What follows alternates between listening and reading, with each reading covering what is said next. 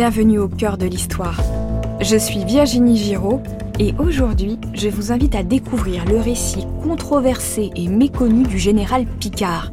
Ce lieutenant-colonel aurait révélé la vérité dans l'affaire Dreyfus qui a éclaté en 1894. Alfred Dreyfus, un jeune officier juif, avait été accusé d'espionnage pour le compte de l'Allemagne et condamné pour trahison.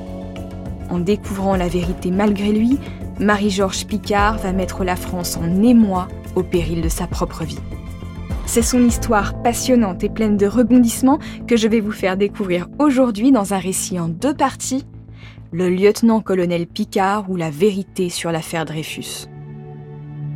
Épisode 1 Le Petit Bleu. Nous sommes le 2 mars 1896. C'est la belle époque, la guerre franco-allemande de 1870 semble déjà loin et Paris est une fête.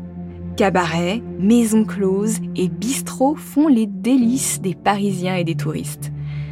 Mais sous le vernis parfumé à l'absinthe, la réalité est sordide.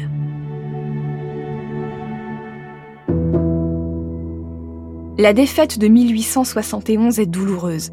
La France a été humiliée par les Allemands qui lui ont confisqué l'Alsace et la Lorraine. Depuis, les enfants éduqués par les hussards noirs, les sévères instituteurs de la Troisième République, sont élevés dans l'attente de la revanche. Tout le monde sait que la guerre reviendra. En attendant, les réseaux d'espionnage se développent. Tout juste promu à la tête de la section statistique, le service de renseignement militaire, Marie-Georges Picard, brillant lieutenant-colonel diplômé de Saint-Cyr, est bien décidé à en finir avec les espions qui trahissent la France, comme le capitaine Alfred Dreyfus condamné quelques années auparavant. Picard se remémore cette affaire qui débute le 27 septembre 1894.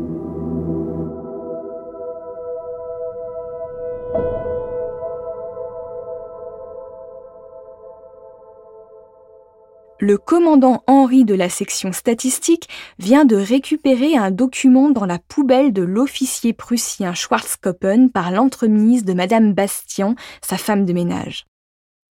Il s'agit d'une lettre annonçant la livraison prochaine aux Allemands par un traître français de documents classés secret défense. Ce document passera à la postérité sous le nom de bordereau. Henri fait passer ce document à son chef, le patron des services de renseignement, le lieutenant-colonel Sander. Celui-ci prend la décision de faire circuler les photos du bordereau dans tout l'état-major, dans l'espoir qu'un officier reconnaisse l'écriture de la taupe. À peine dix jours plus tard, le 6 octobre, un membre de l'état-major désigne son ancien stagiaire Alfred Dreyfus comme l'auteur potentiel du document l'écriture du capitaine serait similaire à celle de la note scélérate. Une enquête confiée au commandant Dupaty de Clam est ouverte à la demande du général Mercier, le ministre de la guerre. L'enquête sur le présumé coupable révèle qu'Alfred Dreyfus est un homme riche, marié à la fille d'un diamantaire encore plus riche que lui, il ne joue pas, il n'a pas de maîtresse connue, et il est profondément patriote. En général, on trahit son pays pour de l'argent ou par haine de la nation, et Dreyfus n'a pas vraiment la tête de l'emploi. Mais il est originaire de Mulhouse et une partie de sa famille vit toujours dans cette Alsace devenue allemande, et puis il est juif. Au XIXe siècle, les élites catholiques conservatrices, très présentes dans l'armée, se méfient des juifs qui incarnent pour elles la figure du traître depuis Judas qui aurait vendu Jésus-Christ. Pour autant, l'esprit républicain français s'est fait un devoir de faire des hommes juifs basés en France des citoyens à l'égal des autres hommes depuis 1791. C'est donc en vertu du principe d'égalité que Dreyfus fréquente l'état-major sans souffrir de mise au banc, ce qui est exceptionnel en Europe. Cependant, en cette fin de 19e siècle, la droite catholique et conservatrice n'est pas la seule à se méfier des juifs. La gauche socialiste a fait de la figure du juif riche celle de l'oppresseur des classes laborieuses. En 1879, le terme antisémite apparaît pour la première fois dans un article du journaliste allemand Wilhelm Marr. Ce vocable devient très populaire en Europe. Se revendiquer comme antisémite n'a alors rien de déshonorant, bien au contraire.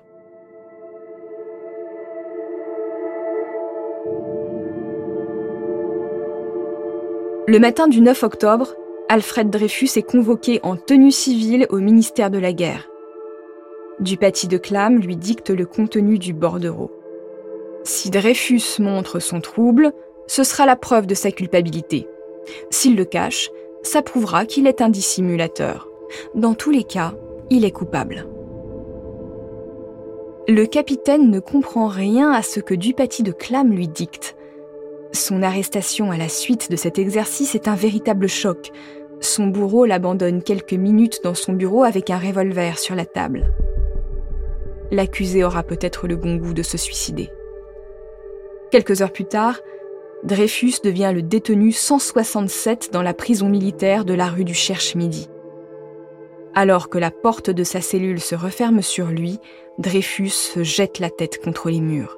Il vit un véritable cauchemar. Le 29 octobre 1894, Édouard Drummond, le rédacteur en chef de la Libre Parole, journal socialiste, populiste et antisémite, diffuse un scoop. Il y a un traître dans l'armée les journaux de droite nationalistes et antisémites s'emparent à leur tour de cette nouvelle. Les Français commencent à s'intéresser au cas du traître Dreyfus en cheville avec l'ennemi allemand. Alors que Dreyfus est en prison, les services de renseignement poursuivent leur enquête. Ils espionnent l'attaché militaire allemand Schwarzkoppen et son amant, l'attaché militaire italien Alessandro Panizzardi. les renseignements interceptent un télégramme codé envoyé au gouvernement italien par Panizzardi. Ce dernier, flairant l'incident diplomatique, demande à son gouvernement de publier par voie de presse une lettre ouverte où l'Italie jurerait de n'avoir eu aucun rapport avec le capitaine Dreyfus. Et Panizzardi est de bonne foi. Il n'a jamais entendu parler de cet homme. Ce télégramme n'arrange pas vraiment le ministère de la Guerre il tendrait à innocenter Dreyfus. Mercier, le ministre de la Guerre, enrage car la presse le traite d'incompétent. Il se sait sur la sellette. À la mi-décembre, le présumé coupable est jugé à huis clos par un conseil de guerre. Les trois jours de débat ne suffisent pas à prouver le crime de Dreyfus. L'expert graphologue de la Banque de France émet des doutes. Il n'est pas certain que l'écriture du bordereau soit celle de Dreyfus. À l'inverse, Alphonse Bertillon, le père de la photographie anthropométrique judiciaire qui permet le fichage des repris de justice, est un antisémite notoire et il est convaincu que Dreyfus est l'auteur du document. C'est parole d'expert contre parole d'expert, mais au final, aucune preuve tangible ne permet d'incriminer le capitaine.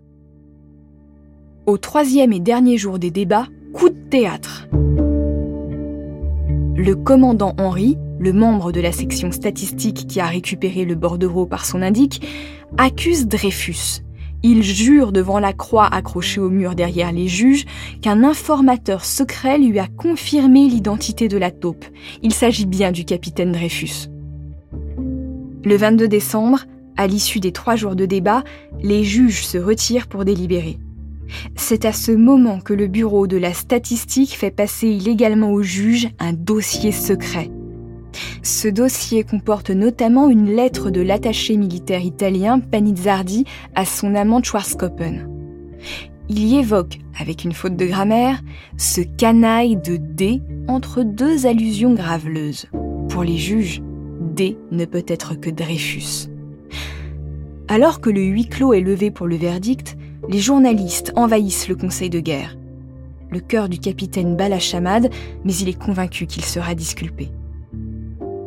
Le verdict tombe enfin. Dreyfus est reconnu coupable de haute trahison et condamné à la dégradation publique et à l'exil à vie en Guyane sur l'île du Diable. Le sol se dérobe sous les pieds du capitaine. Sidéré, il ne voit pas les sourires discrets des membres de l'état-major présents dans la salle. Dreyfus ignore que, quelques jours plus tôt, Tous les membres de l'état-major en lien avec l'affaire ont été réunis par Mercier, le ministre de la Guerre. Ils ont fabriqué les faux du dossier secret pour incriminer Dreyfus et jurer de ne jamais révéler leur forfaiture. Le ministre avait besoin d'un coupable pour calmer les angoisses d'espionnage des Français. Dreyfus est le bouc émissaire idéal, mais si la manipulation du dossier était révélée, toute l'armée française serait traînée dans la boue. Le soir de son jugement, Dreyfus est incarcéré à la prison de la Santé à Paris. Dupaty de Clam, le commandant en charge de l'enquête, lui rend visite et lui demande des aveux écrits. Dreyfus s'y refuse, il est innocent et condamné pour haute trahison. Il ne donnera pas la satisfaction d'aveux écrits à l'armée. Alors, en représailles, Mercier lui organise une cérémonie publique de dégradation. Le bouc émissaire de l'état-major est sacrifié le 5 janvier 1895 dans la cour de l'école militaire de Paris, à quelques pas du dôme des Invalides. Il existe une photographie de ce moment dont l'un des tirages est conservé au musée d'art et d'histoire du judaïsme. 4000 soldats sont alignés dans la vaste cour pavée.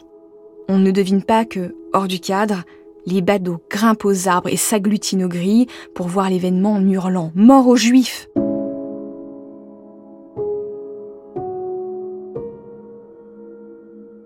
Sur la photo, on distingue le capitaine Dreyfus, très droit, le torse bombé. En face de lui, la silhouette de l'adjudant qui le dégrade est floue. En 1895, les poses des appareils photos sont encore longues et le contraste entre le stoïcisme de Dreyfus et la violence de celui qui l'abaisse n'en sont que plus fortes. Le militaire lui arrache ses galons et ses boutons, donne un coup de poing dans son couvre-chef et déchire les bandes de son pantalon. Dreyfus est ensuite contraint à faire le tour de la cour devant les élèves militaires en uniforme. Tous les dix pas, il crie ⁇ Soldats, on dégrade un innocent.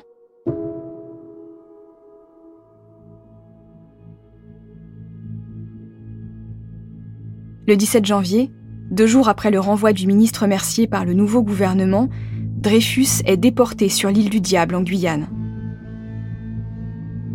Il y passera cinq années dans une case minuscule où grouille la vermine.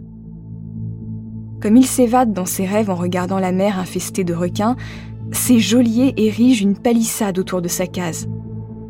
La nuit, on enserre ses chevilles dans des fers. Il est obligé de dormir sur le dos sans pouvoir bouger. Seule la lecture et l'écriture permettent à cet intellectuel de ne pas mourir en attendant un miracle, la révélation de son innocence. Près d'un an après la dégradation du capitaine, le lieutenant-colonel Picard devient le chef du service de la statistique. À 41 ans, ce brillant polyglotte est considéré comme l'un des grands espoirs de l'armée française. En tant que chef de renseignement, il ne veut plus jamais d'affaires Dreyfus, ce qui implique pour lui de contrôler les réseaux de contre-espionnage, à commencer par Madame Bastian, la femme de ménage de Schwarzkoppen. C'est lui qui réceptionne désormais ses cornets, les papiers qu'elle extirpe de la poubelle de l'attaché militaire allemand. Le 2 mars 1896, Madame Bastian lui apporte des poubelles de l'ambassade prussienne un petit bleu jamais envoyé. Ces lettres spécifiques voyagent dans les réseaux pneumatiques parisiens.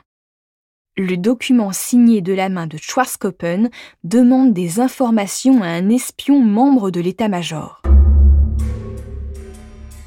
Picard sent son cœur battre plus fort. Il y a toujours une taupe dans l'armée française. Fébrile, il retourne le petit bleu. Schwarzkoppen a écrit le nom du destinataire en toutes lettres. Picard se crispe. Le nom qu'il lit n'est pas celui de Dreyfus. C'est donc que le capitaine est innocent et que l'espion noyote toujours l'état-major. Le traître, c'est le commandant Esterhazy.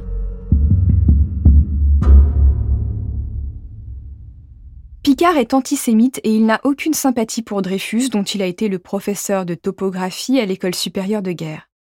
Le chef du contre-espionnage se fait remettre le dossier Dreyfus, y compris les pièces du dossier secret.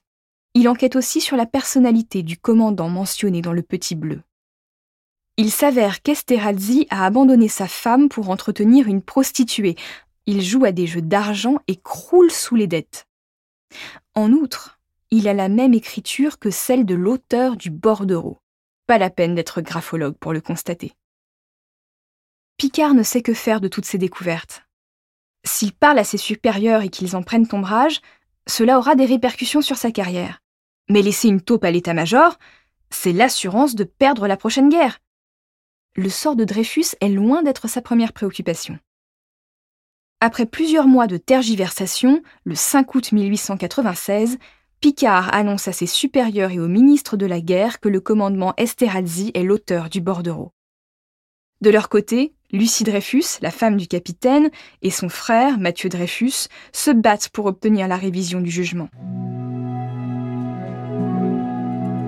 La presse continue à se faire la chambre d'écho de l'affaire. Les Français se divisent en deux clans, les Dreyfusards et les anti-Dreyfusards. L'état-major est très embarrassé par les découvertes de Picard.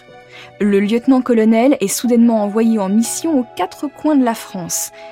Il comprend alors qu'on cherche à l'éloigner de l'affaire Dreyfus.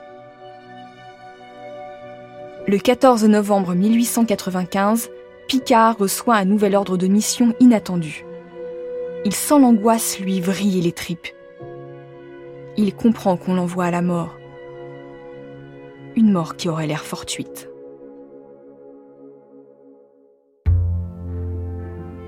Pour connaître la suite de ce récit consacré à Picard, l'homme qui a fait la lumière sur l'affaire Dreyfus, rendez-vous sur votre plateforme d'écoute préférée.